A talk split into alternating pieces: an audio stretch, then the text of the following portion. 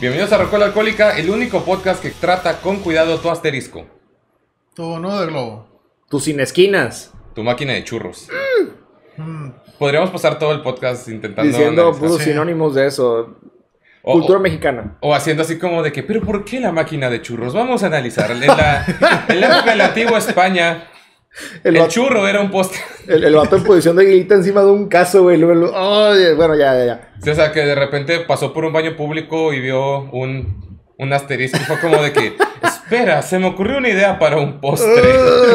Acá voy a mi panadería. Bien, bien tostadito, güey. Sí, debió ser una historia muy grotesca. Pero muy bien. ah, como pueden ver, Alan engordó y se rapó. Es- Tantito. y le cambió la voz.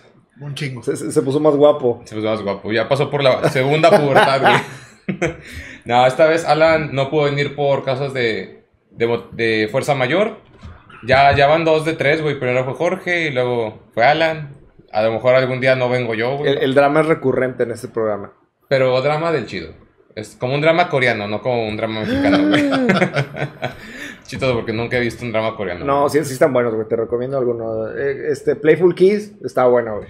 Me encanta que ya van como tres episodios seguidos que evidenciamos como que como que cierta virginidad al inicio del episodio, como de que ninguno es, pero si, si la gente dijera, creo que esto, alguno de estos güeyes es virgen, y luego nos escuchan hablar de dramas coreanos, sí, sí Con- son. Contrátenme de virgencito para sus, para sus posadas. No cobro mucho. Las clases los jueves, Los, los, los jueves. no cobro mucho, ahora son en Zoom. Nos presentamos. Nos presentamos para agarrar la, la costumbre. Vamos a empezar por nuestro, nuestro invitado. Su invitado. Alan 2. Este, yo soy Alan 2. Me dicen Gori usualmente cuando no estoy aquí adentro, ¿verdad? Eh, ¿Cómo me presento, güey? ¿Qué, te gusta? ¿Tus hobbies? ¿Te gustan los tacos de trompo? Me gustan los tacos de trompo. De hecho, hace ratito comimos unos tacos de trompo. Comimos. Ramirón. Pa- Ramirón, patrocínanos. Patrocínanos. Este, sí, de hecho, probablemente a Jorge le dé mal de puerco en unos 10 minutos. Ahí sí, si se alenta la conversación, una disculpa. Sí, estoy ingiriendo ahora, ahora sí bebidas alcohólicas, entonces a lo mejor sí me da doble mal del puerco. Bueno, sería estar pedo, no mal de puerco. Eh, Cory, sí, preséntate todavía Este, más. bueno, sí, este. ¿Cuántos años tienes? Tengo 29 años. Eh, me Bien. gusta beber. ¿Villano favorito de Dragon Ball? Villano favorito. Ah, la madre, me lo pusiste bien cabrón, güey. Des- ah, Te lo dejamos de tarea, güey. Sí. Sí, necesito como que hacer una investigación. Recapitular. interna. Recapitular y todo. Carta favorita de Yu-Gi-Oh! Oh, No, no está cabrón. es de este Summoning School. ¿Cómo se llama en español? El Convoca el cráneo. Güey. convoca el cráneo, güey, 2500 de ataque, 1200 de defensa. No vale madre defendiendo. Pero está chido. El sabio oscuro, güey, 3200 de ataque, 2800 de defensa. El sabio oscuro creo que tenía 2800. Ah, no, es el, el ma- mago del caos negro, es cierto. Vírgenes, güey. Sí, de, realmente le están dando un caso muy sólido, güey. Que son vírgenes, güey. Es que me estoy echando otra vez la serie Yu-Gi-Oh! Ya está en Netflix, Güey, vean. qué hueva, no tengo tanto tiempo en mi vida Me para la estoy hacer eso. chutando eh, Yu-Gi-Oh! y Caballeros del Zodiaco, güey. Ah, no sabía que estaba ese del Zodiaco. Ya, ya la acaban de poner, está, está muy buena. Madres, güey. No, pues está bien. Tú, pues para nuestro invitado y para el- más gente, preséntate. Muy bien, me llamo Jorge Rodríguez, me gustan mucho los relojes, me gusta mucho Pokémon. Hoy vengo muy azul, me di cuenta, hasta subí fotos a Instagram. De, tengo, vengo- tengo- tengo todo azul, la gabardina azul, todo.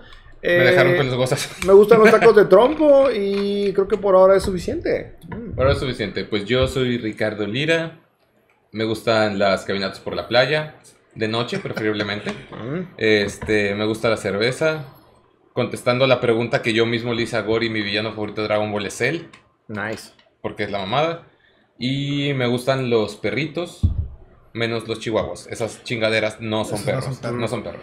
Creo que ya te podría contestar la, la pregunta de Date. mi villano favorito, güey. Creo que sería el dragón, güey, de las cuatro estrellas.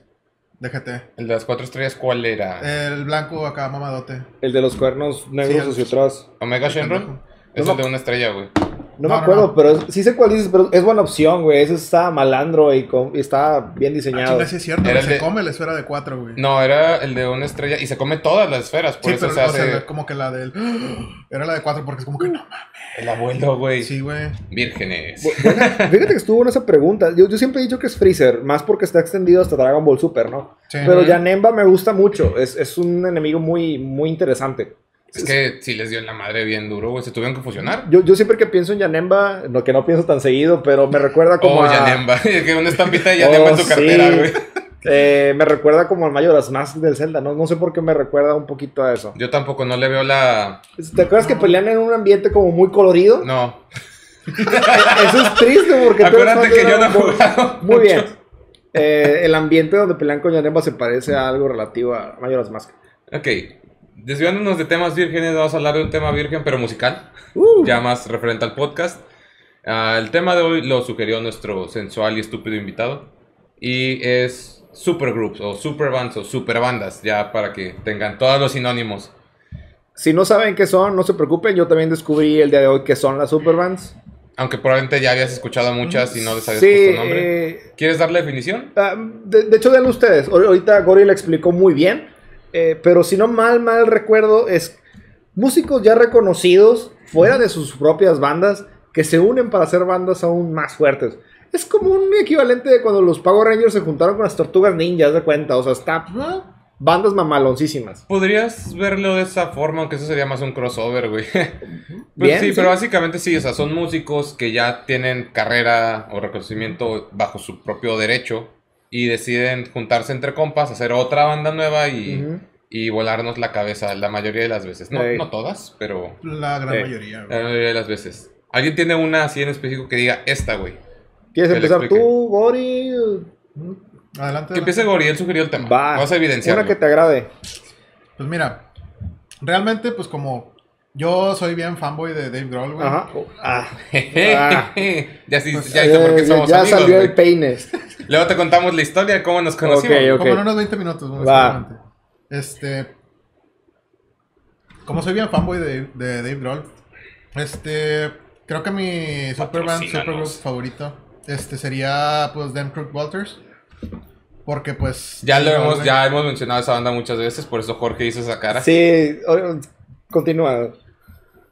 Pues, digo, ¿qué más puedo decir, güey? O sea, Pues, es- pues, primero que nada deberías explicar a la gente que no sepa ni quién es Dave Grohl, que dudo que haya alguien, pero, o más bien quién es Tem Crooked Vultures, quiénes son, por quién están formados. A ver, suéltalo, suéltalo. Creo que los dos importantes aquí los tengo. No, los tres son importantes, güey. Y Ahí me valió, pa- ahí me valió pito el tercero. O sea, yo tengo Dave Grohl, John Paul Jones. Es lo que me importó del grupo. Oye, pero el vocalista, Josh Homme, Josh Homme. Tú, sabes, yo lo he mencionado, lo he mencionado en recuerdos anteriores. La voz me vale gorro. no te importa mucho la letra, pero, pues recuerda, él no solo es la voz, es también el guitarrista. Mm. Entonces, y muchas de las composiciones super blues las sacó él. Porque recuerda, por ejemplo, a ti te importa mucho John Paul Jones, porque para los que lo sepan, él es el bajista de Led Zeppelin. Sí, sigue vivo, gracias a Dios. Este. Y John Paul Jones, aunque es un compositor muy bueno, él realmente es un arreglista muy Ajá. bueno. Y la mayoría de la composición salió de Dave Grohl y de Josh Homme. Ujú. Y ya fue John Paul el que les dijo: Está muy chida tu idea, pero déjate paso una lija acá y por acá y le repinto y ya quedó mamalón, güey. Precioso. Precioso. ¿Cuál es tu canción favorita de Tim Crooked? Changos, creo que no. eh, Soy muy malo para escoger canciones favoritas, güey. Como soy mucho de moods, que ya me Ajá. meto. Creo que todo el mundo es de moods, o sea, no todos los días despiertas queriendo escuchar una sola banda, o sea, como que dices, hoy quiero escuchar Juan Gabriel. A mí No recuerdo el nombre, pero que es Godman. Creo que la que me pasaste es la que está increíble esa pinche canción, güey. Está pasada de lanza.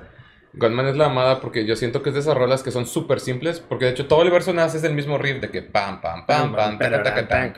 Tocado como 40 veces, pero, por ejemplo, yo esa canción la descubrí porque me la pasaron y me la tuve que aprender en bajo. Ajá. Y me enamoré de esa rola del instante. Y sí, en esa rola pasé que fácil esa vuelta la haces como 80 veces, pero sientes un groove bien verga tú como que podría estar aquí todo el día. Es la fórmula de sí. O sea, Pues sí. te diviertes tocando esa canción. Hasta eso y sí, sí sería más complejo, güey, porque sí, sí, pues es que tres, cuatro acordes en cada, o sea, en el verso y así, güey, y Gunman en el, en el verso es solo un acorde, güey. Shout out de que ACDC va a sacar álbum nuevo. Cosa bella, cosa hermosa, estoy emocionado. Así es, el, pues es tu banda favorita, ¿verdad? Es mi banda favorita. Sí, digo, el día de hoy ya habrán pasado ocho días desde que grabamos esto, pero el día de hoy que estamos grabando ya sí se anunció su disco nuevo. ¿Cómo se llama? Power Up, creo. Power Up. Power Up. A mí lo que me mamó es que Brian Johnson regresó, güey. Que Cliff volvió, porque yo recuerdo perfectamente que hace dos años había anunciado su retiro. ya, pero no de, de la música. Ajá. Dijo como que, no, chingue su madre. Y Eh, volvió. Entonces Otro eso, más, otro más. la neta, eso estaba muy chido, güey.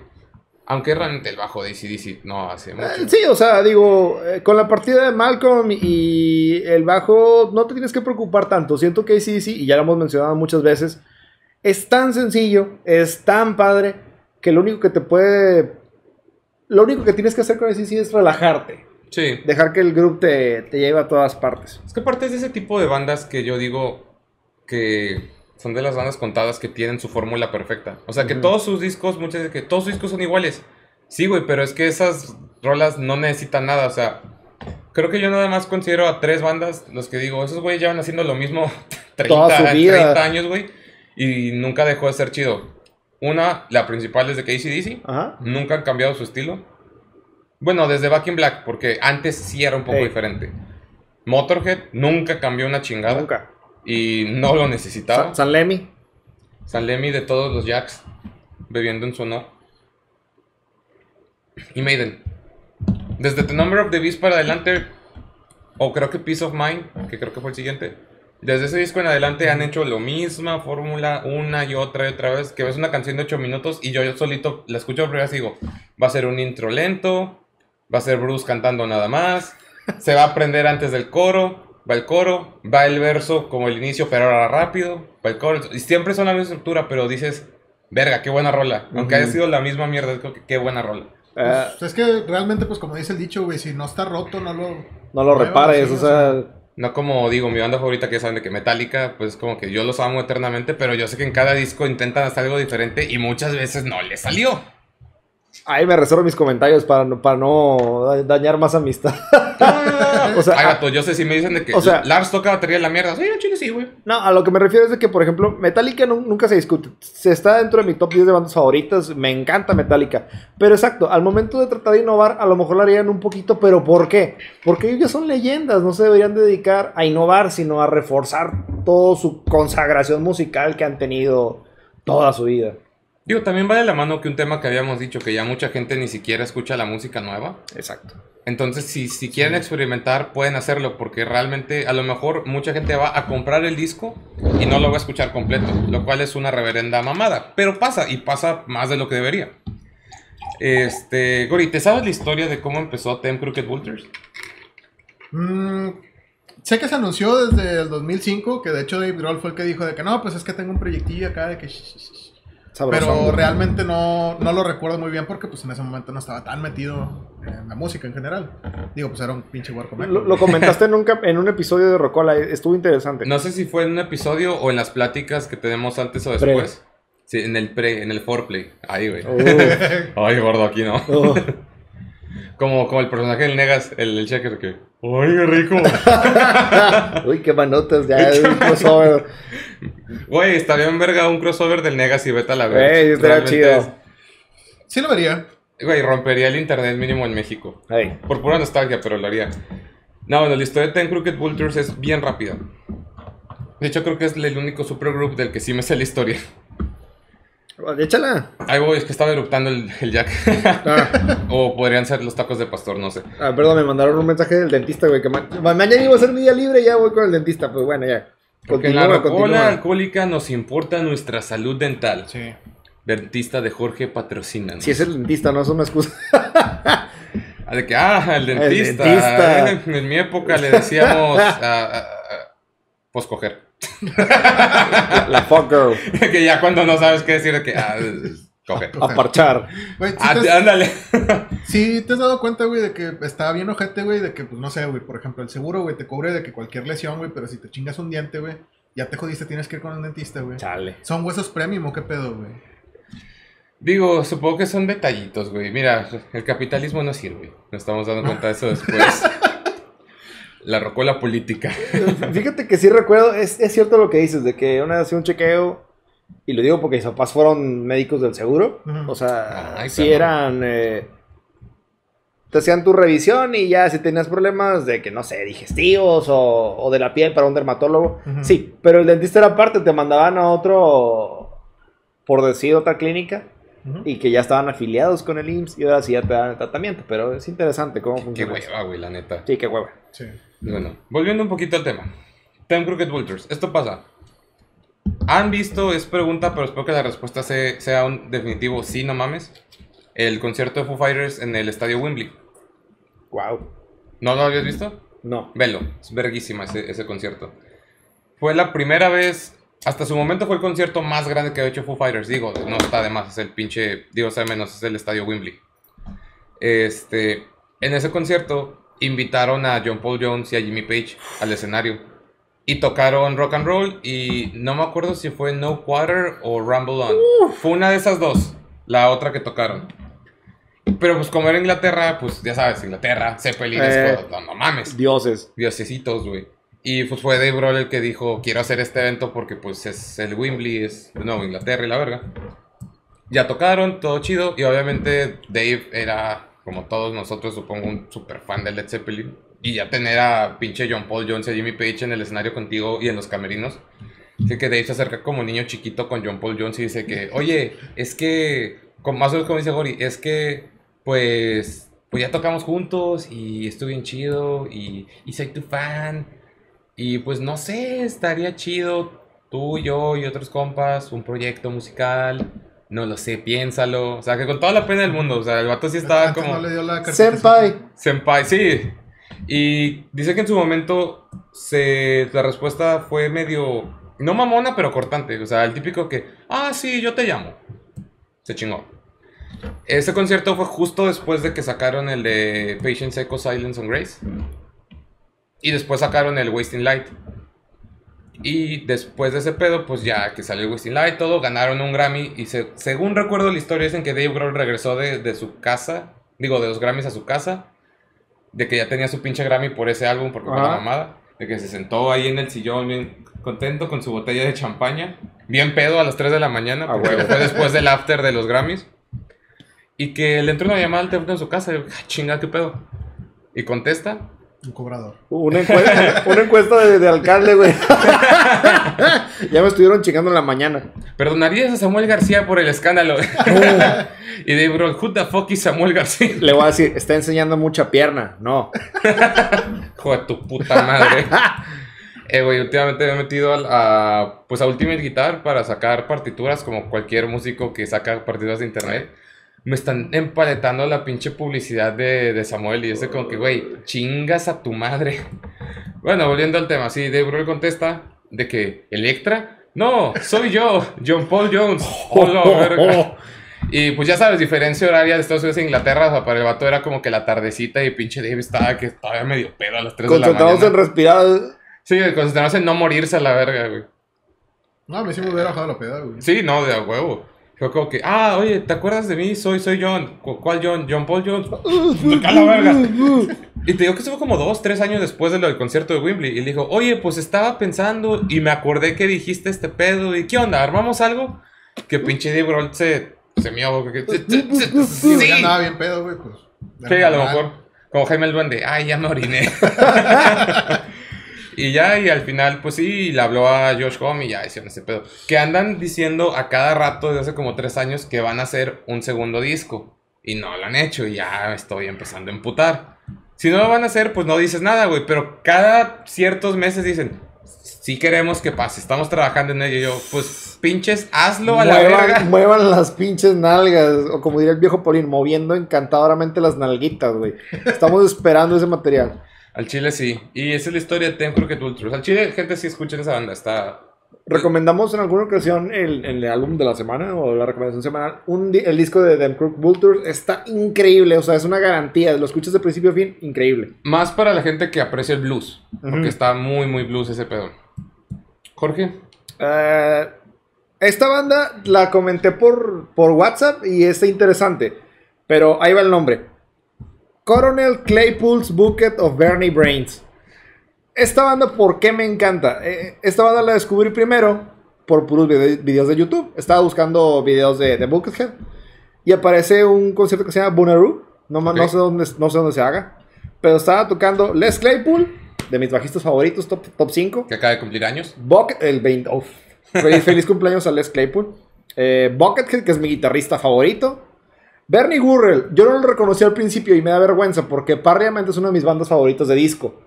Entonces, al yo enterarme de que, pues es que este vato ha estado enfrente de mí tanto tiempo y no lo había reconocido, me encanta. Pues es el, es el tecladista de, de Bootsy Collins y pues también tocó para Parliament y Funkadelic. Y el baterista... Ese güey es el único que no conozco de nada bien. de lo que me dijiste. Y Brian Mantia, que según tengo entendido tocó para Primus y para Guns N' Roses. Fíjate, aquí lo tengo documentado, Para para, Guns. N' Roses. Si tocó para Primus, entonces pues por eso conoce a Claire. A, Les Claypool. A Les. Eh, vale. Eh, la primera vez que vi videos de estos vatos en el Bonnaroo, me gusta porque había indigentes bailando en el, en el escenario con ellos, güey. Muy, Suena- muy clásico de Les Claypool. Sí, suena muy Les Claypool, la Eh, neta. entonces, al escuchar a cuatro músicos y de que de los dos eran mis músicos favoritos, dije, esta banda está increíble.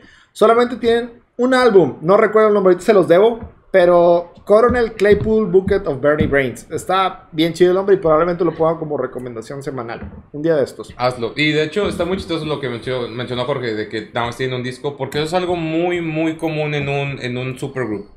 Que normalmente es un proyecto de que, pues tengo tiempo libre, vamos a, vamos a hacer este pedo.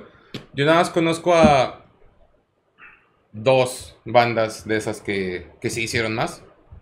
Una de las cuales voy a hablar en este momento. Cuando tú piensas en un supergroup, es lo que dijimos, o sea, son artistas de... Consumados. Ya reconocido. ya reconocidos que se juntan en su proyecto nuevo. Pero a veces no te puedes realmente imaginar quiénes son esos artistas, güey. O sea, como que sacas una combinación que, ah, chinga, ¿qué hace este cabrón tocando con estos güeyes? Y, y es como que, wow, o sea, esto no, no me lo esperaba. Esta banda que ayer le pasé el disco a Gori, que ya lo- este es un disco que ya puse en las recomendaciones semanales hace un chingo, se llama The Damn Things. Oh, sí, sí vi algo de eso. Esta banda, se, tan pronto yo vi este pedo en Facebook, porque yo estaba siguiendo a uno de los artistas, Ujú. me saqué de pedo. Ay, perdón, mesa. Le pegué a la mesa, ojalá no se haya oído. Terremoto, ya se acabó septiembre. Alguien despierta a Billy Joe. Chichiste puñetas. Todavía le quedan un par de horas. Todavía le quedan un par de horas. Le queda una hora seis minutos, güey. Bueno, dependiendo de la zona horaria también. Pero si está en Europa ya se chingó, güey. Ya, ya debería estar despierto. Sí. Ay, güey, ese chiste de la- desde secundaria y no se vuelve viejo, güey. También Es, el es que- bueno, es bueno. Que también el de, de puñetas se le ocurre poner eso de título, güey. Ya Eh. sabes que la gente es cagapalos. Y no es como que el hombre más paciente del mundo, No. ese cabrón. No. Pero bueno. am, ok, de, de esta banda es el bajista y vocalista de Every Time I Die. Ah, Que es una banda como que medio hardcore, todo. No, no puedo decir mucho de ellos porque casi no los he escuchado. Pero luego sale. Son medio hardcore. Ajá. Entonces, para que te de que. Dos güeyes de hardcore. Los dos guitarristas de Anthrax, que son de que. Pues, de las cosas más trash metal que hay. Y lo agarran al baterista y guitarrista, son tres guitarras. El baterista y guitarrista de Fall Out Boy. Y tú dices, que güey, qué verga. O sea, Ajá. que en hardcore. una no Ajá, que o sea, salir. hardcore, pop, punk y trash. Y tú que, güey, qué chingado sale. Y sale este pedo, te dan things. El día de hoy, ese pinche disco Ironclast, creo que se llama. Sí, ¿verdad? Tú, tú escuchaste ayer, sí se llama así, Sí. ¿no? Es que se me va el pedo, pero ese disco es perfecto, güey, para mí. O sea, ese pinche disco tiene canciones que están... Ah, sí. Está bien hardcore en algunas rolas, luego tiene unas que son super blues y luego tiene otras que son bien alternativas y todo lo juntan en este pinche disco. Y si lo escuchas en aleatorio, está chido, pero toda esta mezcla rara que hicieron está bien verga. Porque básicamente se ve que lo pensaron muy bien, porque si escuchas de nuevo en aleatorio, sigue siendo un muy buen disco, pero si escuchas en orden, todas las dinámicas diferentes de las rolas encajan bien cabrón de que te llevan de un lugar a otro en ese pedo. O sea, neta está súper bien eso me planeado. gusta. Tiene una transición muy chida de una rola a otra si lo oyes en orden. Pero igual, o sea, está para ponerlo en shuffle. Esos álbumes me gustan, o sea, lo- los que los pones en ale- en aleatorio y salen muy buenas cosas, o sea. Ya lo hemos platicado antes de que nosotros no somos productores, pero es bien cabrón sacar un álbum con un 100% de canciones chidas. Sí, O sea, es- es, es sí. complicado sacar una- un álbum de puros hits.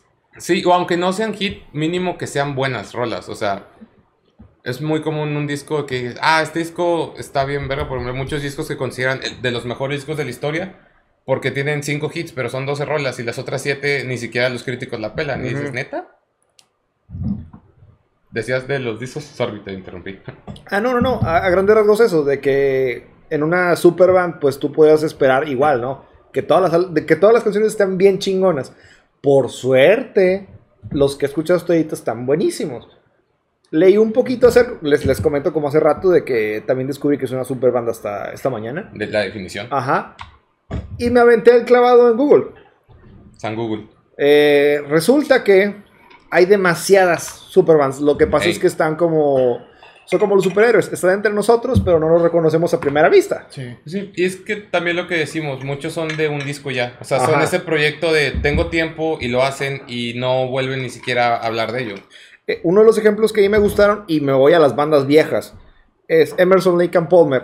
Emerson, Ah, sí. Lake and Palmer es una de mis bandas favoritas, pero yo no había reconocido en primera instancia a todos los músicos que vienen de bandas más viejas todavía. O sea, Keith ya Emer- eran alguien. Ajá. Keith Emerson, discúlpeme si no me acuerdo bien la iniciación de Emerson Lake Palmer. ¿no? O sea, sé que es un tecladista, bajista y baterista. Y el guitarrista siempre lo, lo suplen con el tecladista. Es una banda de rock progresivo. Entonces, eh, no esperes una canción de 3 minutos. Son rolas de 15, 20 O minutos. sea, que llegué tarde media hora del concierto. Ah, qué, qué chido, nada más me perdí el intro. El, el que me sacó de onda y que sí me siento muy avergonzado es Greg Lake. Porque era de, es de King Crimson. King Crimson es una de las bandas más súper reconocidas de las épocas 60, 70. Argumentablemente la banda que popularizó el género de- del rock progresivo. Ajá. Y que de ahí salieron el metal progresivo y las bandas que. Yo me atrevería a decir que, que incluso el Gent, ya como último hijo de ese género, viene incluso del rock El progresivo. Jet es súper progresivo, güey. Nada más es como que exagerado. Ajá. Entonces, eh, en este clavado que les comento, aparecen un chorro de bandas viejas. Y lo que me di cuenta, que le comentaba ahorita a Gori, que todos los músicos están reciclados de todas esas bandas. Sí. O sea, no, no tiene nada de malo pensar en que ellos tuvieron su banda e hicieron una mejor. Pues de eso funciona el mundo. O sea, de lo que le gusta a la gente, de ahí sale el dinero, de ahí sale la inspiración, de ahí salen los tours. De eso, eso es lo que vienen aquí las bandas eh, a los festivales. Por- bueno, nunca hemos tenido festivales con Emerson Lake and Palmer, sería hermoso. Pero Pues me, ya ni me- existen, me pero- explico, ¿no? De ahí sale el dinero, de ahí sale la inspiración. Y eso es lo que se necesita. Una banda chingona que traiga gente. Pues sí, güey. Es como, digo, en el clavado que te aventaste en Google, seguramente viste que Cream es Exacto. considerada por muchos la primera superband, principalmente por Eric Clapton, Eric ¿verdad? Clapton. Ujú. Pero más allá de eso, y lo que muchos no saben, es que de hecho sí les debemos muchas cosas a unas a estas bandas. Y, sobre todo y son pocas personas. Sí, y sobre todo a Cream. Porque no sé si tú sabes que históricamente hablando en la música, no por ser sí o no el primer supergroup, porque ya sabemos que eso siempre va a estar a debate en Sí. cualquier lado. Pero lo que es una realidad es que de hecho Cream fue la primera banda, bueno, Clapton ahí en esa producción, que popularizó más el uso del pedal de wah. Wow. Y el uso de una distorsión un poco más, de ganancia un poco más pesada, usando el wah y usando más cosas. Entonces, de hecho, aunque ya sabemos que Black Sabbath decimos que son los creadores, padres. los padres, los creadores, progenitores del heavy metal, este, las dos bandas británicas que más les dan crédito como los que iniciaron el concepto son Zeppelin y Cream. Ajá. Y Cream más por un lado lo que te digo del, del pedal wah, que realmente es muy común en los solos de guitarra de metal. E- e- Eso no, no hemos tocado mucho a fondo ese tema, pero es interesante de que 60, 70 fueron épocas muy conceptuales. Sí, a veces se me olvida la palabra conceptual, en que si no estabas experimentando en esas épocas, no eras un músico setentero.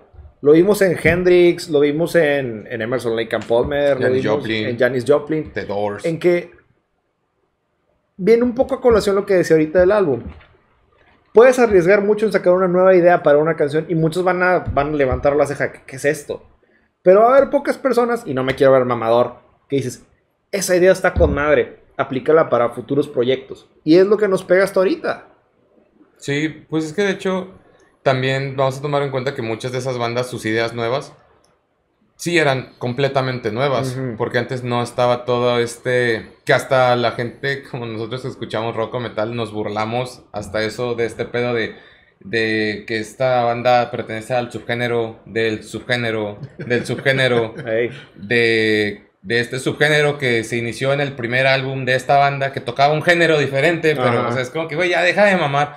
Y la verdad es que sí suena medio mamador subdividirlo así, pero la realidad es que también sí existe esa subdivisión, güey. O Sí. sea, tú ves una lista de los géneros, o bueno, subgéneros de metal o de rock, y es un pinche árbol genealógico como si rastrearan a tus pasados hasta la época de los vikingos o de, la, o, de la, o de la conquista, güey. O sea, es como que no, no te mames. no. Este, y todo empieza por el blues. Eh, Lo cual se hace muy chistoso, güey, porque si te das cuenta, la música ha existido siempre. O sea, Sí. eso ya lo sabemos. Pero realmente todo este árbol genealógico tan cabrón empieza desde el blues y estás diciendo que el blues tiene como 100 años. más, ¿no? O sea, Tantito más, pero... O sea, de toda la historia que lleva la música a lo que lleva el blues ahorita, no es nada, güey.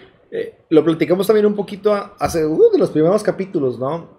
De que voy a decir rock and roll por término técnico. El rock and roll se lo debemos, se lo debemos a la raza negra. Sí, Eh, habíamos platicado de que los esclavos negros eh, en sus pequeños, no, ni eran ratos libres, era mientras estaban, eh, Mientras estaban mientras recogiendo recogían algodón, algodón, mientras cortaban caña de azúcar. Le llamaban blues a la música triste que les hacía aliviar un poquito el dolor que tenían adentro, ¿no? Pues se los trajeron de esclavos de allá, de, de- de- de otro continente, y pues tenían una forma como de consolarse cantando ese tipo de canciones. De ahí le empezaron a meter la guitarra eléctrica. Esta señora, esta señora gordita que, que inventó el, el rock and roll, ahora sí, o el blues. que se, sí, se, Se le... me olvidó cómo se llama, perdón. La hermana no sé qué. Sí, Sister something, sí. o sea, son paradigmas de truth que dicen metal puro nórdico. No, una señora gordita negra con su guitarra eléctrica inventó uno de los mejores géneros del mundo. También, pues es que así que el que digan lo inventó ya, de nuevo, siempre va a ser muy divertido ese Ujú. pedo. Para mucha gente de que en aquí en este libro de historia siempre van a decir que fue Chuck Berry.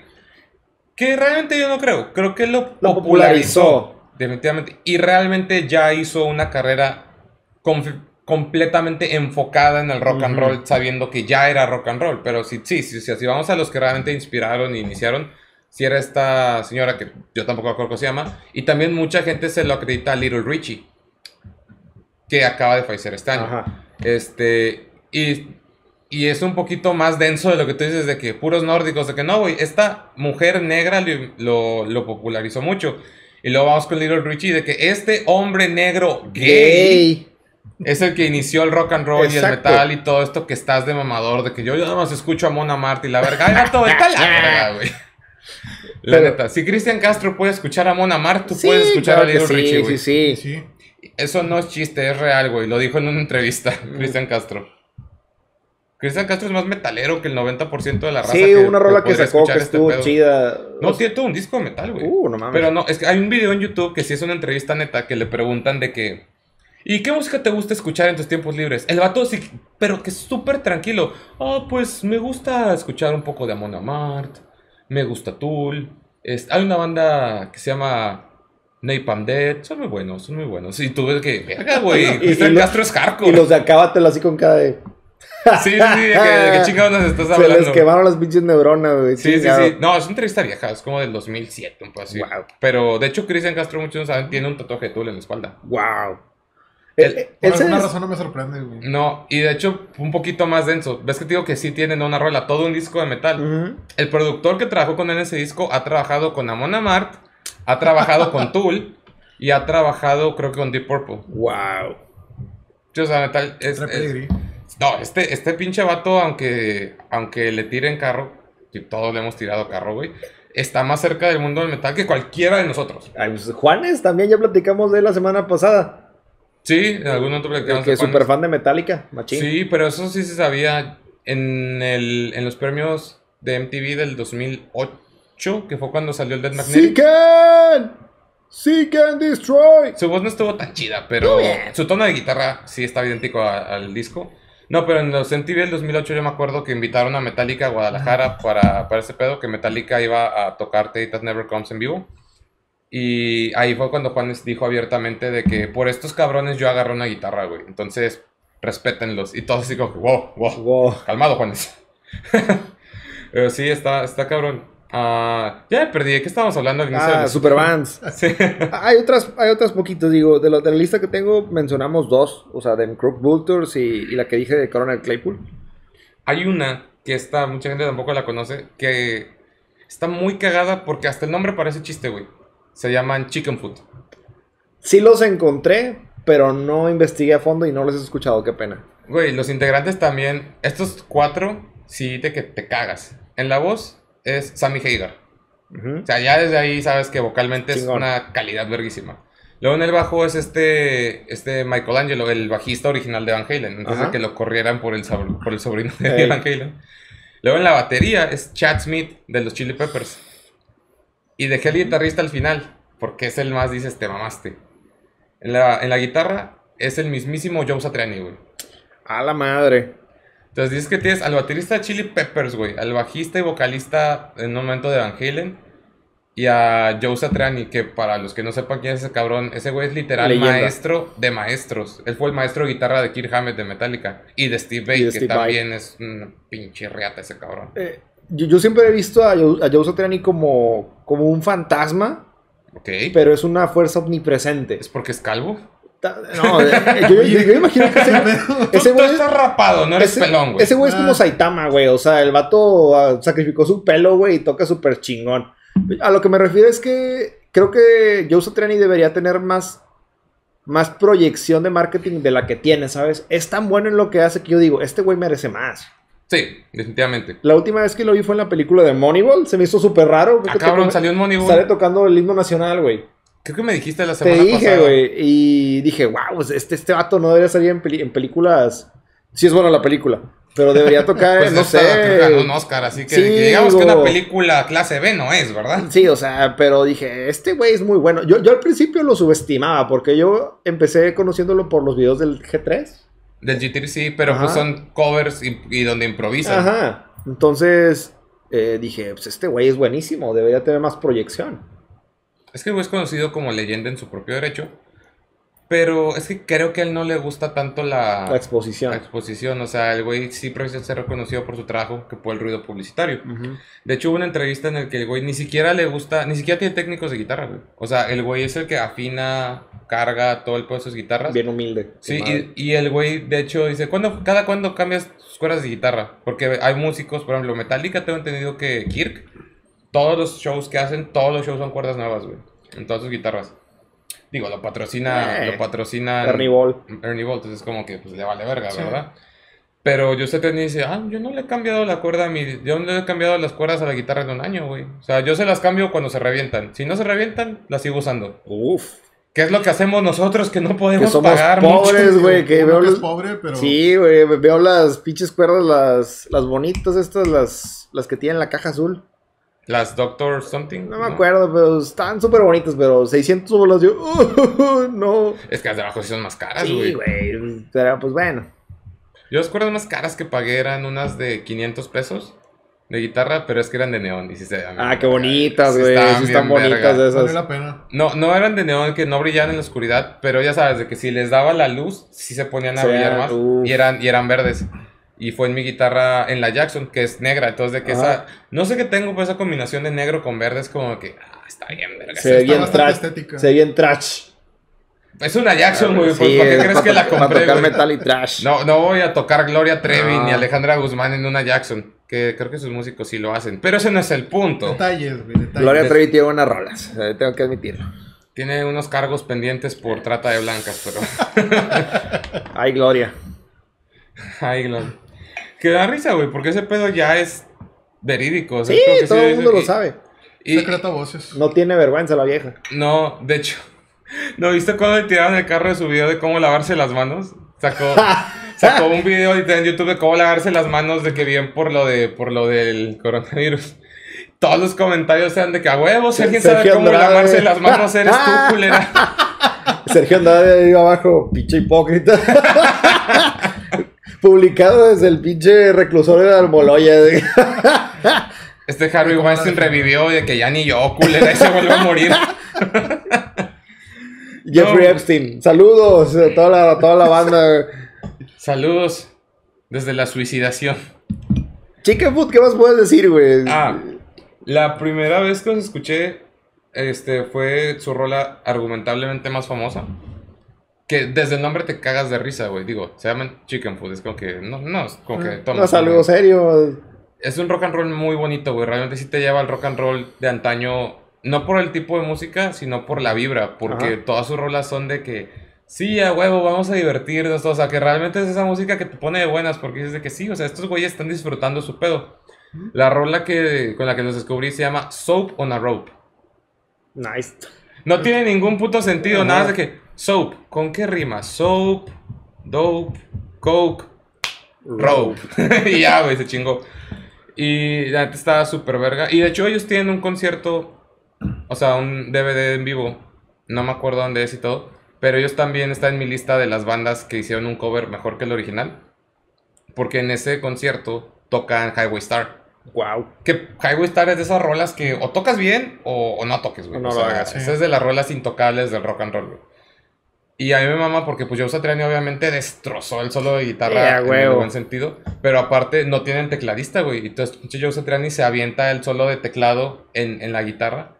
Y lo hace de una manera que, que te cagas. Que no es nada nuevo que guitarristas se aprendan el solo de Sí, teclado. claro. Pero de hecho yo lo he, yo he tocado ese solo de teclado en guitarra y te puedo decir por experiencia que te la pelas más adaptando un solo, ese solo de teclado a la guitarra que con el solo de guitarra de la rola. Yo era que puta, ahí viene el solo de teclado y nada más de, te veías todo rojo, así como que... Y yo que ya, ah, el solo de guitarra, no hay pedo, es un descansito, güey. Eh, Es una observación muy interesante. Que, ¿Qué tan rápidos puedes comparar? Bueno, un guitarrista, yo no soy guitarrista.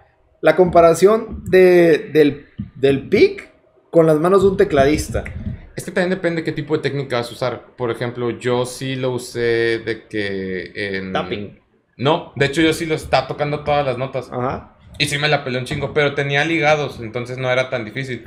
Pero yo he visto, incluso aquí en Monterrey, un amigo que, que tengo que es este, se llama Fer Velázquez. Se me olvidó tu apellido. Fer, perdóname, porque de repente sí nos ve. Pero él es guitarrista de, de una banda aquí, ahorita está con, con los de Sweet Danger. Ujú. Y tocan High Star, y él sí lo toca con tapping. Pero ese vato es otro. ese es- él toca progresivo, entonces él, Ah, está, ya, él está en otro nivel, güey. De hecho, en su página de Instagram sí sale tocando videos. Nosotros los puñetas. en su página de Insta sí sube videos tocando solos de Dream Theater y tú te quedas de que vete a la verga, güey, que voy a abrir un Ah, puesto de el instrumento. ¿Eh? Avientas el instrumento. güey. Te regaló mis guitarras, no, che, no. ¿Tú? ¿Otra Superband? Habla más, chingada madre. Pues mira, realmente hay un par que definitivamente se tienen que mencionar. Porque son, o sea, superbands que todos conocen. Que pues precisamente lo estábamos diciendo hace ratito. Una de esas es ABBA. Y la otra, pues que realmente yo considero que es como que el ejemplo más claro de todos los tres tenores, güey. Eh, Eso es muy Ah. interesante. Yo iba a tocar ese tema. En que el clavado de Google me hizo ver que el listado de Supermans viene desde, uff, 1950 y pelos. Pero vienen mencionadas también otras bandas que no son de metal. Pues que son obviamente. ar- artistas en general, Ajá. o sea, no tienen, digo, ahorita nos clavamos hablando de, de rock y de metal, pero normalmente así es en este podcast. Eh, Pero Los tres tenores son Pavarotti, Plácido Domingo Carreras y Plácido y Domingo. Plácido Domingo, creo. Hubo un momento que Eh, para que vean que sí somos cultos, cabrones. metieron a Alejandro Fernández que no hizo el ridículo. Ah, chinga, ¿eso pasó? Búscalo, güey, búscalo. No, chile no, güey, no quiero. no, no me No, acuerdo- no quiero ocupar mi disco duro en esos No, pero está bien chingón. Por, no, me, no me acuerdo si es Fernández. Creo que es Fernández porque era ridículo, güey. Entonces, Si dijeras Vicente Fernández, dices, te la compro, el cabrón sí tiene una voz. después te confirmo quién era o, o corríjanme en los comentarios del video. El punto es que el vato empieza a cantar y Pavarotti está, se ríe, pero no sabe si es de pena o si es de que, oh, admiración. No, yo creo que es de pena, güey. De que tú qué vas a saber Sí, de ópera, güey, se la bañó, pendejo. no manches. Tú exacto, tú qué vas a saber de ópera, chamaco pendejo. Entonces, chinga. Eh, O sea, es que, güey, es conocido por cantar pop y rancheras, güey. O sea, realmente no le quito crédito. No, sí, al chile sí, me vale verga, güey. No, no, no Eh. vas a poder estar con los tres tenores y cantar rancheras. No, no le quito el crédito. Tiene, ah, ah, tiene alguna gracia este Alejandro, pero la verdad es que llenar los zapatos del jefe está bien cabrón, güey. Sí. Bien cabrón. Nos Se digo, Ch- Chen-. Chente, mis respetos. Yo nunca lo he envío, pero mi mamá decía, las veces que lo fue a ver, Chente, ya, ya pasaron dos horas del, del concierto, dice. Chente no deja de cantar hasta que la gente deja aplaudir. A la chingada, güey. El vato hasta que la gente no deje de, de echarle porras, deja de cantar, güey. Se puede ir al pinche palenque tres horas, tres horas y media. El vato no se va, güey. Pobres de sus músicos, güey, porque sus músicos deben estar preparados. Porque, Sí, puta, güey. esta no la ensayé, chinga. Está tu madre, güey. bien tócala. pagados, güey, bien pagados. Yo algún momento leí porque tengo un familiar que en un momento estuvo involucrado en intentar estar en las logísticas de eventos, de traer artistas. Dicen que Chente en un palenque cobra un millón de pesos, güey. Y los palenques se llenaban en chinga, güey. O sea, digo, Vicente Fernández, digo, obviamente, por, digo, si han escuchado el podcast, van a inferir inmediatamente que no soy fan de esa Ajá. música. Pero Chente para mí es, es Don Chente, güey. O sea, ese cabrón tiene todo, el- todo el mame, todas las flores que le avientan no son suficientes. O sea, así de huevos. Lo- los que yo sabía que venían al palenque, al que está aquí en la expo, no sé, no sé si sigue activo, según yo no, pero son Paquita, Ujú. Juanga, que en paz descanse, y Chente. Chente creo que ya falleció también. No estoy muy seguro. Este, no, no, no, todavía no. No sé. Se retiró hace como tres años. El recientemente. El punto es que, ¿qué tan cabrón tienes que ser para... Vas a ir al palenque, ya se vendió todo así en chinga. Es, es como los boletos de Maiden, es como los boletos de Metallica. Salen a la venta, ¡pum! Cinco minutos ya se chingó el servidor y ya se vendió todo. Luego te platico cuál es mi ritual para comprar los boletos, porque yo sí me avispo de dos días antes, güey. Pero Y- sí. Y si yo hubiera tenido la, exper- la experiencia que tengo ahora cuando era más joven, yo me arrepiento de no haber ido a un concierto de Juanga.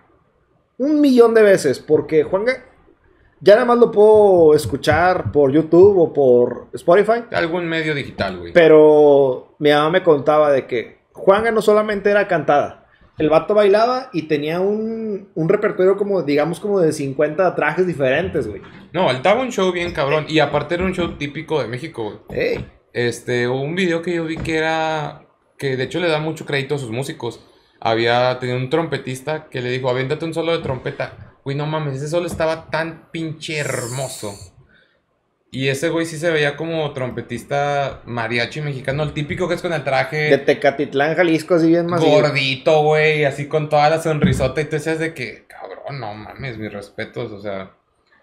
Fíjate que tan me arrepiento de no haber visto a Juanga. Ey. Por experiencia hubiera estado chido. Curiosamente, la primera vez que realmente escuché a Juanga fue cuando iba a ver a Metallica aquí a Monterrey. Porque yo vivía en Puebla y nos vinimos en carretera. Mi mamá me trajo en carretera. Y me acuerdo que yo, obviamente por envergado, porque quería porque iba a ver a Metallica, Ajá. quería chutarme toda la discografía Ajá. en la carretera.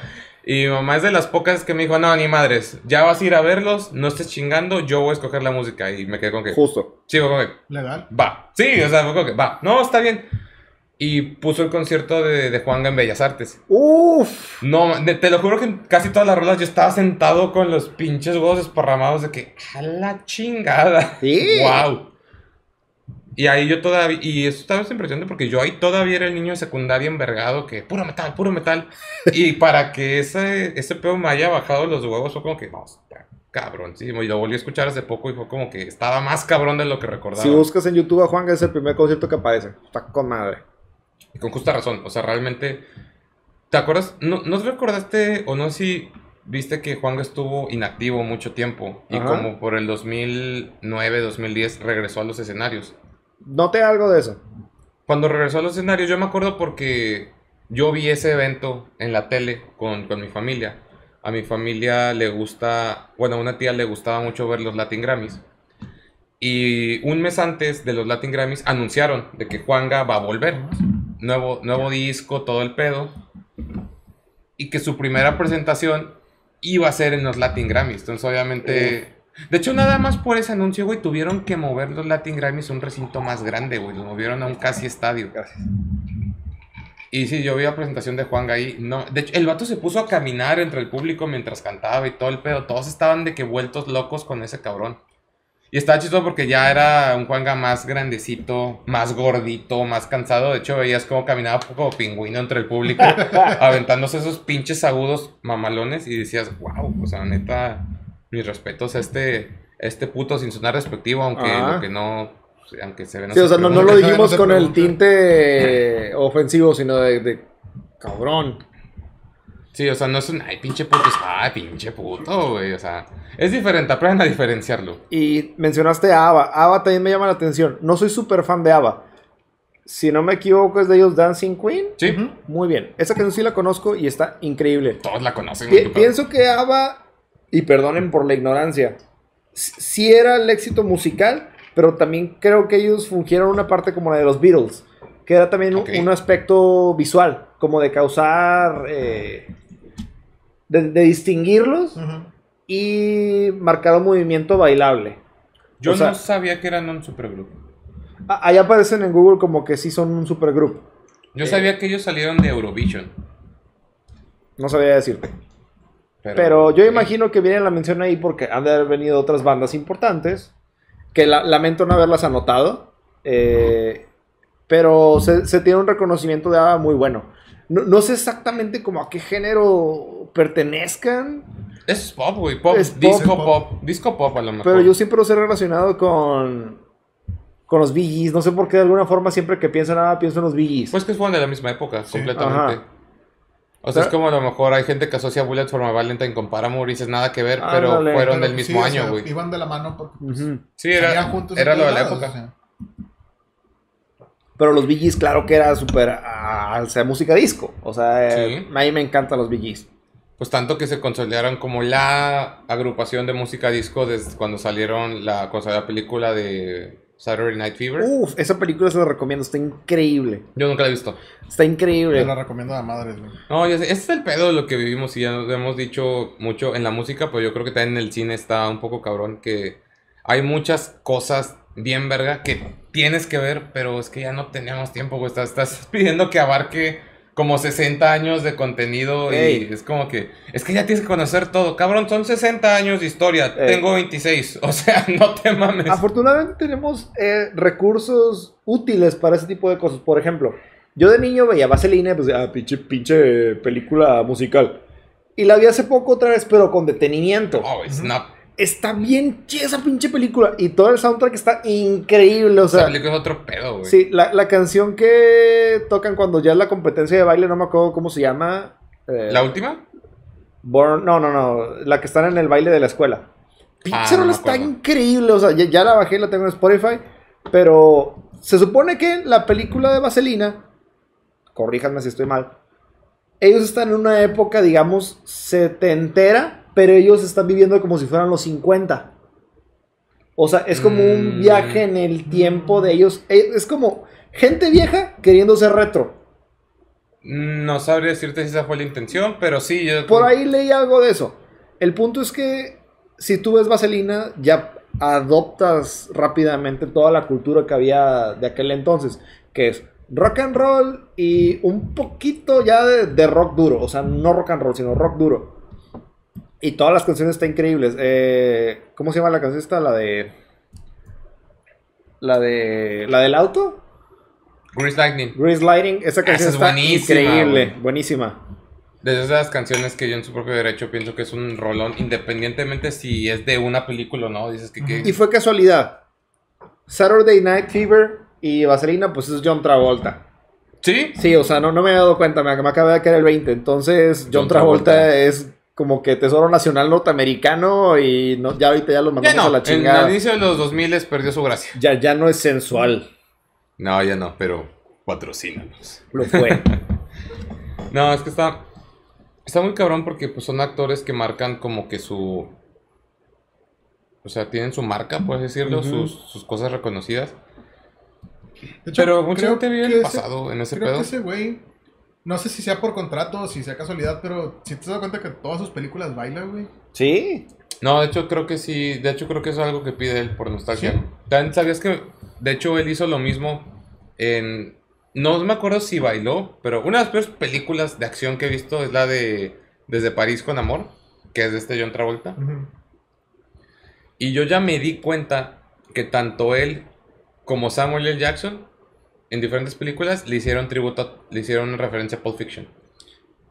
Te- tenía que pasar. John Travolta en esa de cuando. Pues te acuerdas de la conversión de que, ¿sabes cómo le dicen a, a la, a la Big Mac? Una royal con queso. Sí, de que literal, cuando el güey llega, se desarrolla en Francia, llega al aeropuerto de Francia, lo recoge el otro detective con el que está trabajando. Literal, de que vamos a McDonald's. Y de que literal, la siguiente escena es de que están manejando y el vato saca su hamburguesa de McDonald's y literal dice Royal with cheese y se la come. y yo el corto como que, ¡ajá! Samuel Jackson también hizo una referencia a Pulp Fiction y nadie la vio y nadie cree en qué película fue porque nadie la vio, esa referencia. Le tienes que pausar si no, no la cachas. Este, en el Capitán América, en la 2. Ajá. ¿Te acuerdas que hay una escena en la que... Esto no es spoiler porque esa movie salió hace 10 Ya años. es entonces váyanse a la verga. Este... Cuando se muere Nick Fury, entre comillas, que ves que están hasta en su funeral. Ajá. Sí. Si le pones pausa en la tumba de Nick Fury, ahí dice Ezequiel 25-17. Ah, ya, que es la frase que contea de la Eh. Biblia. Y, Sí, sí, en la tumba güey. dice The Path of the Righteous Man, que es el inicio de ese pedo, güey. Y yo me quedé que, ah, se mamó, güey. Y en su sable en Star Wars también tiene una referencia a Pulp Fiction. ¿Te acuerdas que en su cartera dice Bad Motherfucker? Ajá. La cartera de Pulp Fiction. Su sable de luz tiene grabado este BMF. BMF. Eso no me la Ah, sabía. No, Samuel Jackson es de los güeyes que está súper, súper, súper agradecido por Pulp Fiction. Y sí, porque esa fue la película tanto a John Travolta como a él, esa película les salvó la carrera. Porque ya cuando, ya dijimos de que Vaselina, Saturday Night Fever, todo ese pedo, ahí la popularidad de John Travolta ya iba, ya, de hecho ya mucha gente se había olvidado de él. Oye, y se podría considerar a los Jackson 5 como una, una pre-super banda, o sea, ya era una super banda y luego ya que- cada quien se dedicó a lo suyo, güey. Pues es que Eh, en teoría, por la definición, no. Porque de ahí No, salieron. exacto. O sea, no es de que se hayan juntado para eso, sino que de ahí, o sea, todos hicieron su carrera. Claro. Es muy y no interesante todos, eso. nada más Michael y Janet. Eh, también está La Toya Ah, chinga. y Samuel, pues es artista. ¿Qué? Sí, o sea, de los. Jackson 5, pues cuatro de los cinco, güey. A lo mejor no fue una carrera tan prolífica como la de Michael, pero pues sí, Eh, o sea, Es que sí, puedes comparar. No puedes ninguna comparar carrera está igual que la de Michael Jackson. es como comparar, no sé, güey, chilaquiles con totopo. Estuvo buena esa, Quiero güey. unos chilaquiles, güey. Ah, una- verdes. Verdes. ¿Qué pedo? En el Palax puedes pedir mitad y mitad, güey. Ay, qué rico, güey. Uh, Palax, perfecto. patrocínanos. Que nos patrocine el HEB, güey, porque a mí me gustan chilaquiles que anden en. Uh, sí están no buenos. creerías que están buenos, pero están buenísimos esos chilaquiles. Es que los ves en la bandeja y no, no, no, no les tienes fe. Pero ya te los sirven de que 30 pesos y son un chingo, ¿no? No, Yo- son como 70 pesos, güey. no, yo, yo he pedido 35 y te dan un chingazo. Yo pido el set- 70, que es la charolota enorme, güey. Y yo no los pido de pollo, porque en el HEB te dan la opción de que sean de chicharrón. Saben, güey, que te cagas. En el buen sentido. En el malo también, normalmente ese es el desayuno que uso de laxante entre semana, güey. Bu- Buenas técnicas, güey. Yo, yo, yo hago el ayuno intermitente que le dicen de que para regular tus intestinos y sí funciona. Desayuno intermitente, patrocínanos. Ya andas buscando patrocinio en cualquier mamada. Tengo otro ejemplo y creo que esto es bueno mencionarlo. A ver, Eh, Temple of the Dog.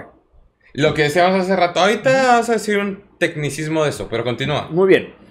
La cosa es que yo venía practicando de que, bueno, si han visto rocolas anteriores, saben que Chris Cornell es de mis músicos favoritos, ¿Cómo debería ser? como debería ser. Entonces, Temple of the Dog es literalmente una combinación de Pearl Jam con Chris Cornell.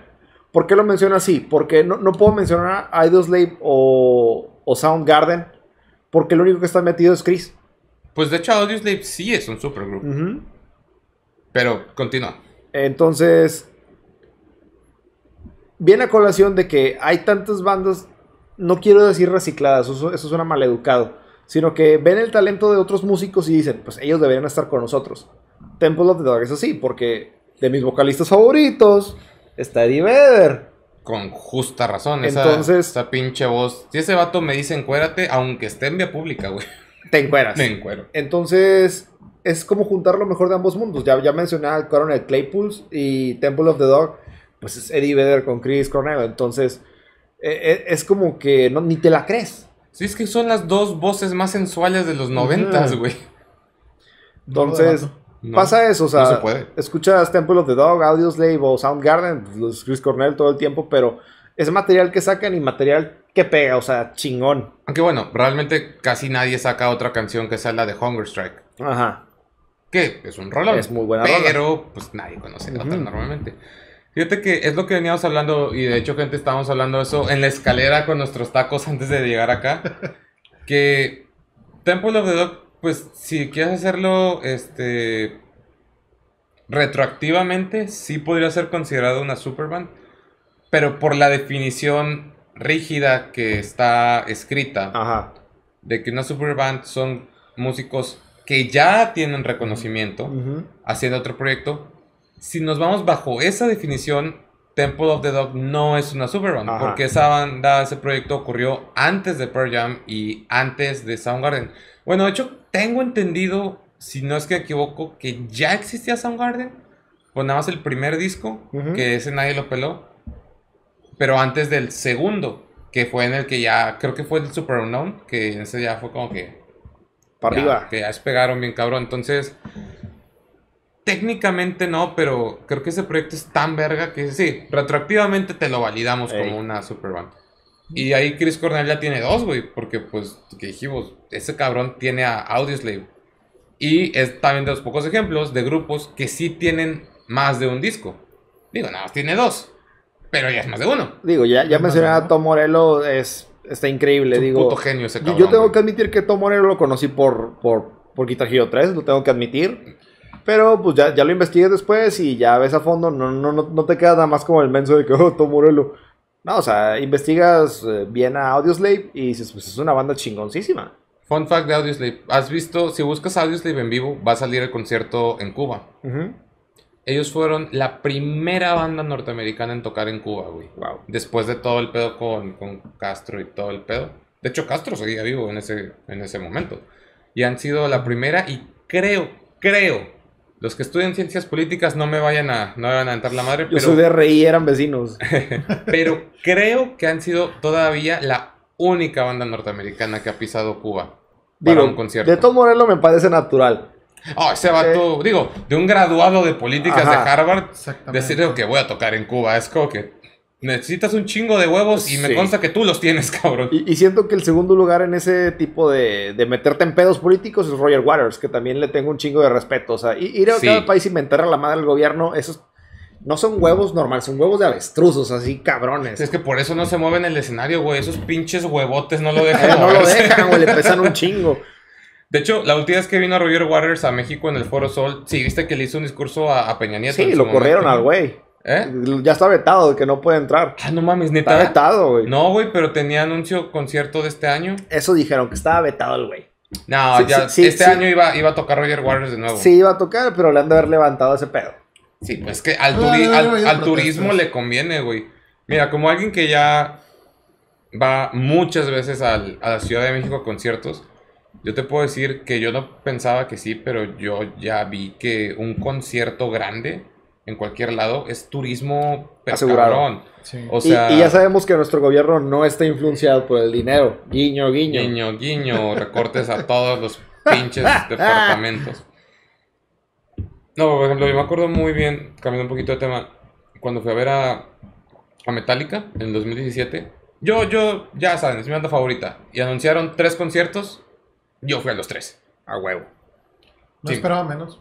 Nadie esperaba menos, güey. También porque yo me hice una promesa al yo de prepa, porque en 2012 yo seguía en prepa y vino Metallica.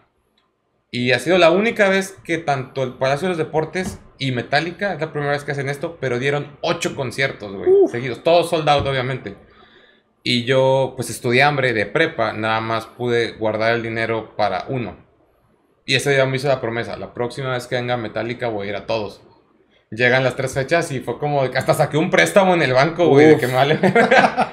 Pero hubiera hecho lo mismo. no, y sí fui, todo chido. Pero que te digo, es un turismo impresionante. Yo me fui en el vuelo de las como 12 de mediodía ahí a Ciudad de México. Llegué un día antes del concierto, del primero. Este, la mitad del avión teníamos playeras de Metallica, güey. Y luego me bajé del aeropuerto y vuelos de todos los estados. Te lo juro que la mitad del aeropuerto de la Ciudad de México tenía playeras de Metallica puestas, güey. Qué hermoso. qué Y luego en el concierto al día siguiente a las 5 de la mañana que fue a formar, te dejan pasar y todo. Y ya como a las 9 de la mañana que ya se juntaba más gente, veías a gente con sus, con este, playeras con la bandera de Chile, con la bandera de Brasil, con la bandera de un chingo de países de Latinoamérica. Había unos güeyes que vinieron desde Italia para venir a ver a Metallica aquí a México. Y realmente es cuando me di cuenta, no mames, o sea, realmente la Ciudad de México en estos conciertos, y son seguidos porque es el Foro Sol, que es el complejo de conciertos más grande de- de- del país, de meterse una pinche feria en el turismo, güey. Está cabroncísimo. Que también por eso respeto un poquito volviendo más a Chente Fernández, güey. Ha sido de los únicos, creo que cinco artistas que llenaron el Estadio Azteca. ¿Sabes cuánta gente cabe en el Estadio No, Azteca? güey, eh, Cuando eh, es concierto, medio, cuando es concierto, o sea, no en las gradas, porque es que también usan el, el, El La centro. cancha, sí, la sí. cancha. Creo, si no me equivoco, que son como 90 mil personas o, o más las que le caben al, al Estadio Azteca. Solo ha habido, que yo conozca, tres artistas que han llenado el Azteca. Y uno es YouTube, ¿Se esperaba? No era para menos. Paul McCartney. Menos, no. menos. Digo, a mí, yo no soy tan fan de los Beatles, pero ya dijimos, yo a Paul lo amo, güey. Pero el único mexicano, latino, o, o ni siquiera latino, pero cantante de habla hispana que ha llenado el Azteca fue Chente, en su concierto del Adiós. Y al Chile, sí. O sea, no, no puedo pensar en otro artista mexicano O sea, aunque me arda un poquito en el corazón Ajá. metalero, es como que no, es que la neta no hay otro artista que llene el Azteca, güey. Co- Como comentario así express, y he notado eso muy interesante de... Bueno, ya platiqué en el capítulo anterior que fue al concierto de John Mayer el año pasado. Simón. Y están en las marquesinas todos los otros artistas que van a venir próximamente. Sí, sí, sí. Y casualmente a veces checo por internet cómo estuvo la venta de boletos de ese pedo. Y a veces nosotros decimos, ay, pues aquí tenemos a todos estos güeyes rancheros dando conciertos en México. Pero en Estados Unidos es súper apreciado ese pedo. Pues es, por la- es Sí, porque extrañan a es su porque país. extrañan su güey. tierra, pero también llenan estadios. Llenan el de los vaqueros, lle- llenan el de los Mavericks. O sea, atasque total de gente. Tengo entendido que los Tigres del Norte llegaron, llegaron a llenar el Madison Square Garden, güey. Uf, y los pinches Tigres del Norte son lo mejor. Digo, yo realmente no puedo opinar porque yo me he negado activamente a escucharlos. Ujú. Algún momento Jorge me va a poner, pues, me va a poner a escucharlos, probablemente. Es cuestión de tiempo. Cuestión de tiempo. Ya, ya pasó un buen rato, me sorprende que no haya pasado ya. Pero por trayectoria yo los respeto un chingo. Es que no llenar una banda de México. Oye, Gori, estoy apreciando tu, tu look de Kratos, güey. Me lo voy a dejar así. A ver, di, voy. Voy. Voy. A huevo, sí, una voz. A ver, más, más grave, con sentimiento, güey. Voy. Sonó más de pito que la otra, güey. No, pero ya, ya me, conven- intenté, güey, lo intenté. ya me convenció, güey. Me voy a rapar así como Kratos. Voy a tener tres pelones. Voy. Todos Mira, voy. o sea, la tirada no es tampoco tener la voz grave, güey. O sea, digo, ¿viste de la casa de papel? ¿Viste la casa de papel? Yo no la Los vi, primeros chale. cuatro episodios y bueno, ya. es suficiente, güey. Mi disfraz de Halloween, que pues, Ya sé quién, ya sé quién vas a hacer, güey. Pues Moscú, Helsinki, güey. Helsinki, ya sé. Es de, es de, de los dos hermanos, ¿no? Sí. No, es que sí le queda, güey, sí no le son queda. hermanos, güey. No son Ne- hermanos. Necesito seguirla viendo. Spoiler. Necesito seguirla Ah, viendo. la verdad, no, no es spoiler porque no la pienso seguir viendo, perdón. Ya dije, primero voy a acabar Voltron, virginidad regresando a mí, pero Voltron es Voltron, güey. Está chido. No te culpo, güey. Mira, ¿qué tan verga es Voltron? Los Power Rangers se fusilaron el concepto de Voltron para armar al Megazord. Más virginidad, pero me vale verga, güey. Los Power Rangers siguen siendo la mamada. Eh, Están bien Sí, chidos. Kamen Rider también. Sí. Pero entonces, vas a hacer eso en la casa de. De la casa de papel. Helsinki de la casa de papel. A nosotros pueden. Si todo sale bien, sí nos pueden esperar disfrazados para el episodio de Halloween. Ah, claro, sí, sí, sí. Yo tengo que. Tengo que buscar los elementos de mi disfraz. Este. Para spoiler de la gente que nos escucha y nos ve. Es una pista, no es un spoiler, pero para que saque de pedo necesito buscar unos leggings verdes para mí. Sí, bueno, a ver, Sí, ya, ya, ya me acordé quién va a ser. El mío va a ser muy sencillo, pero todavía no consigo el traje amarillo. Ah, Ah, spoiler, güey. A- Spoiler. Among Us. De... Among Us. Eh, eh, eh, Yellow kinda suspect. ya sé, güey. Este, ya. Ahorita se nos pasó tantito por cinco minutos el tiempo. Pero. Quiero agarrar 10 minutos con Gori. Ujú. Porque la razón por la que hablamos principalmente de Superbands en este episodio es porque Gori, al inicio cuando yo le dije, tenemos la costumbre que cuando hay invitado, que el invitado escoge el tema. Gori me dijo, tengo una opinión impopular y Sí. me dijo que a él no le gustaban las Superbands, pero no sabía qué hacer tema. Y dije, bueno, hacemos el tema Superbands y das tu opinión, pero él dijo que su opinión es que no están chidas. Entonces quiero que agarres 10 minutos para explicarme qué chingados, Gori. A ver, vamos a ver, vamos a ver. Perfecto. Mira, realmente lo quiero hacer más como un debate, porque pues 10 minutos de hablar yo solo, pues iba a estar como... Sí, está cabrón, monótono. Pero, este, en sí no es de que las superbands no estén buenas, porque pues digo, ya todos sabemos que están buenas, o sea, hacen buena música, a lo mejor es algo más eventual de como un álbum, a lo mejor dos, a lo mejor sencillos. como Un el año amorío pasado, fugaz, sí. güey. O sea, es- son los buenos stands de las bandas, pues. El chiste es de que yo no pienso que sean un buen concepto. ¿Por qué? Otra vez volviendo a la comparación de comida, como hice hace ratito con los chilaquiles. Totopos Ajá. y chilaquiles. Sí, es como, o sea, no porque agarres los ingredientes más vergas para hacer una pizza, güey, vas a hacer una pizza chingona, güey, porque a fin de cuentas, o sea, la mano tiene mucho que ver. Y está bueno, o sea, como idea, agarrar muchos artistas, artistas chingones, perdón, para hacer una banda chingona, pero no siempre va a salir bien. Porque, pues, como tú mismo lo comentaste, o sea, te echaste el clavado en Google, hay como pinche mil chingocientos superbands. De las No. cuales a lo mejor no conocemos todas. Exactamente, no conoces a todas. Es imposible conocer a todas a pesar de que todas ya tienen tra- ya trayectoria, ya conoces a sus músicos de otro lado. O como el ejemplo que yo di de los tres tenores, o sea, pues los tres nombres ya los has escuchado un chingo de veces. Pero, o sea, de los tres tenores, ¿qué tanto conoces, güey? Pues no, digo, pero yo porque no me he metido a investigar mucho Ay, después, no, entiendo tu punto.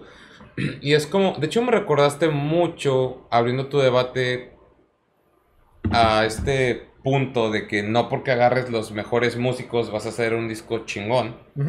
Ah, hay un documental que vi en Netflix en su momento, no sé si todavía esté, que se llama Hired Gun. Mm, Este no, no documen- recuerdo. no fue muy famoso si no estás muy claro en la música. Este, pero Hired Gun, no es el nombre del documental, pero también se llama así porque es el tema. Un Hired Gun o un arma contratada es el, es el nombre que le ponen a esta- en Estados Unidos, principalmente en la industria de la música, a lo que nosotros conocemos a los músicos de sesión.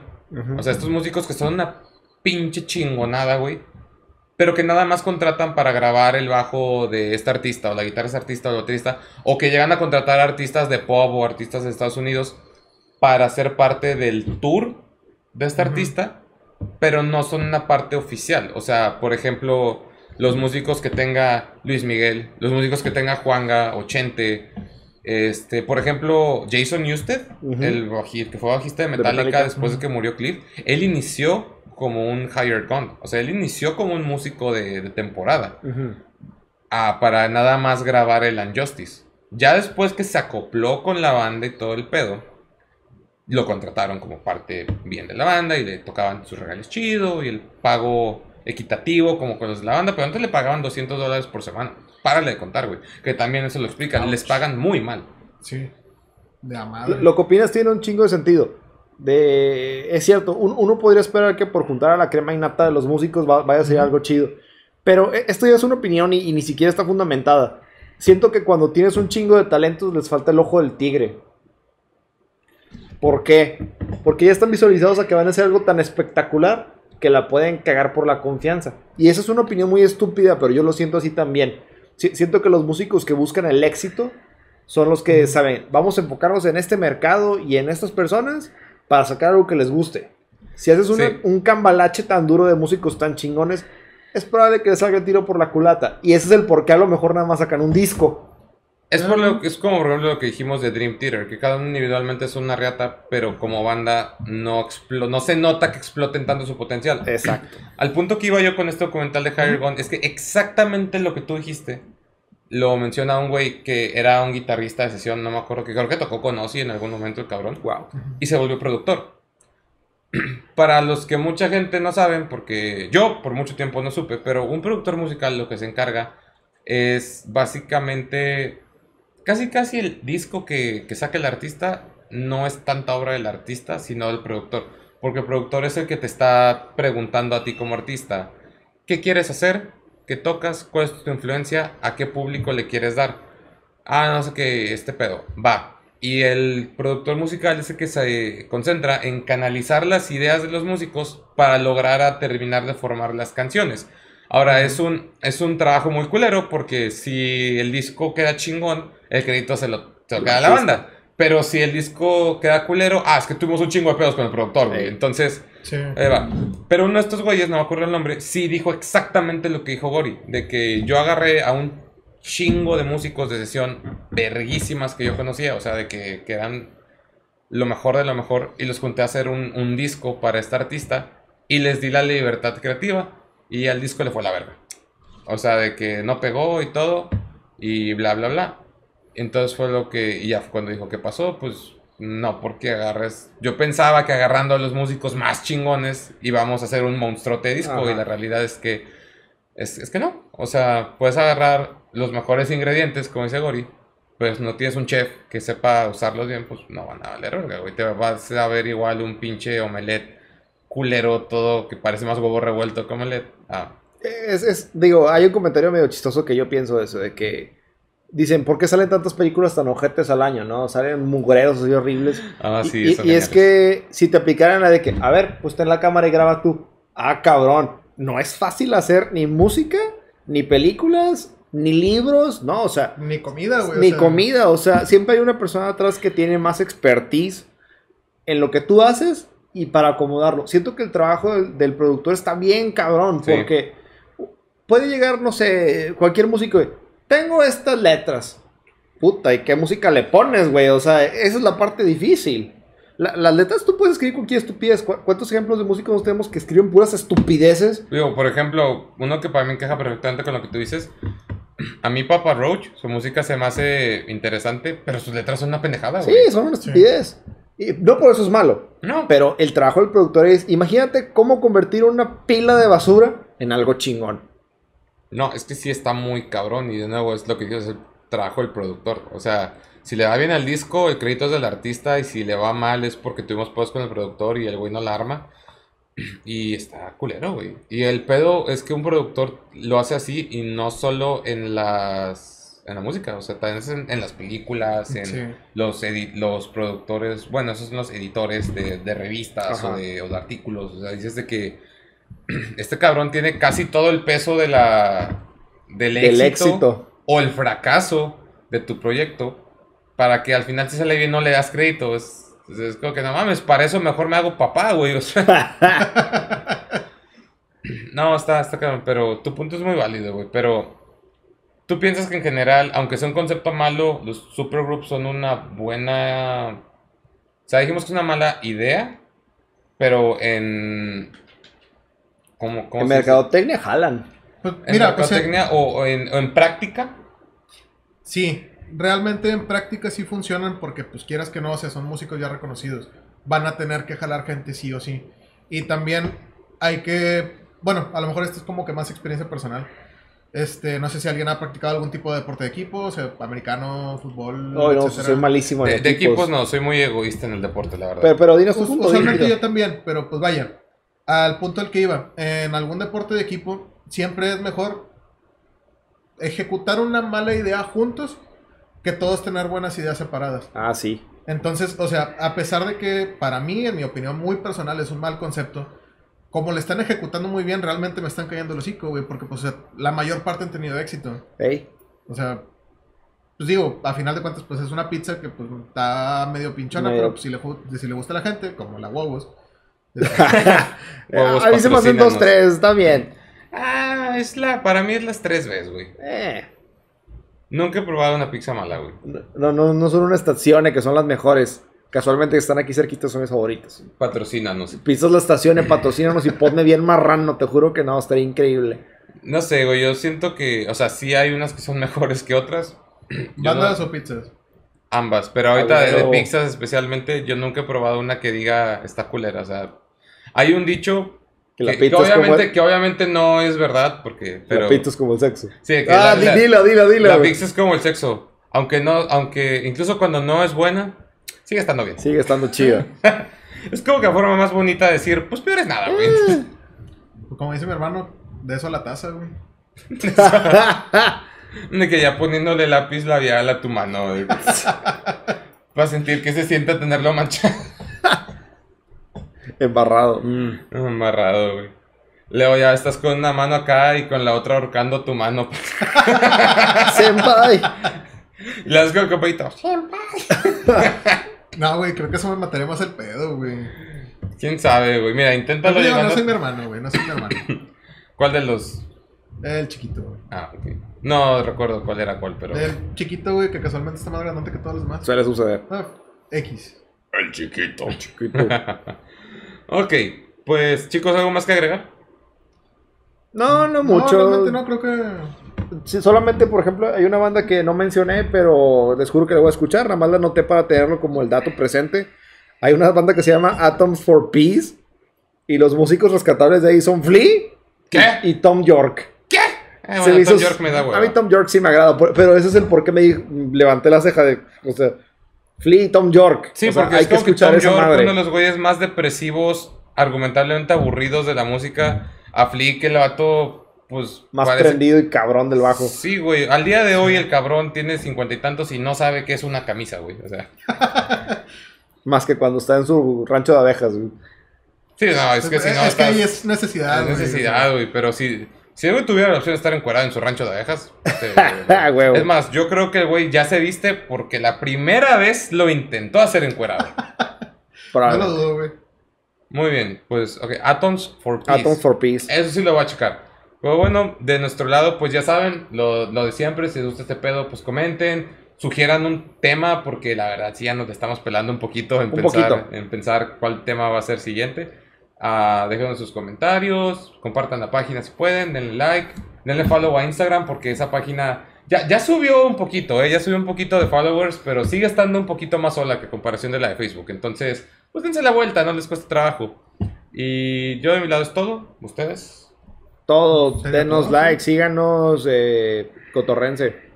Listo. Y ya saben, este este güey nada más vino porque dijo que quería estar de invitado y lo trajimos. Si ustedes quieren estar de invitados, al Chile lo coordinamos y sin ningún pedo. no ya tienen que tenemos una microlista de, de gente que quiere venir. La verdad es que sí agarren con tiempo esa, esa petición y se les va a escuchar. También si me quieren de vuelta, pues díganles que pues, no le chinguen. Claro que sí, aquí aceptamos a todo mundo que quiera venir.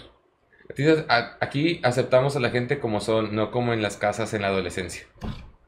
Y con ese comentario triste, oscuro y nostálgico, nos despedimos. Cuídense un chingo, gente. Hasta Bye. luego.